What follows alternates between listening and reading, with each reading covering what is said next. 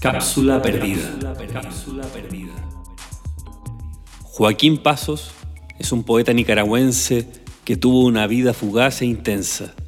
A los 16 años ya era parte de un grupo de vanguardia con el que fundó la Anti-Academia, proponiendo combatir toda manifestación del pasado que sea espuria, hechiza, estéril, en una palabra, académica.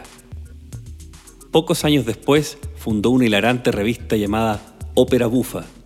Luego luchó contra la dictadura de Somoza y escribió artículos que lo llevaron varias veces a la cárcel. Murió con apenas 33 años a causa del alcohol.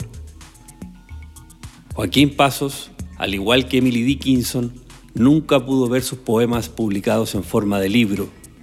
Tuvieron que pasar 15 años de su deceso para que Ernesto Cardenal rescatara su obra y la difundiera por México y América Latina. Los poemas de Joaquín Pasos son extemporáneos, su palabra es fugitiva y a veces parece ser la voz de un profeta caído. Debemos prestar atención a los textos de este bate nicaragüense, especialmente ahora, mientras permanecemos confinados, debemos recordar estos versos. Cuando lleguéis a viejos, respetaréis la piedra, si es que llegáis a viejos, si es que entonces quedó alguna piedra. No es de extrañar que los poemas de Joaquín Pasos sobrevivan esta época. Quizás solo quedarán fragmentos como pasó con Safo, Arquíloco y la mayoría de los poetas grecolatinos.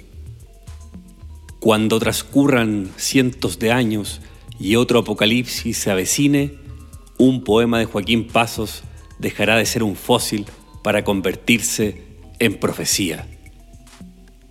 Dejadlo todo, dejadlo todo ya, dejadlo todo.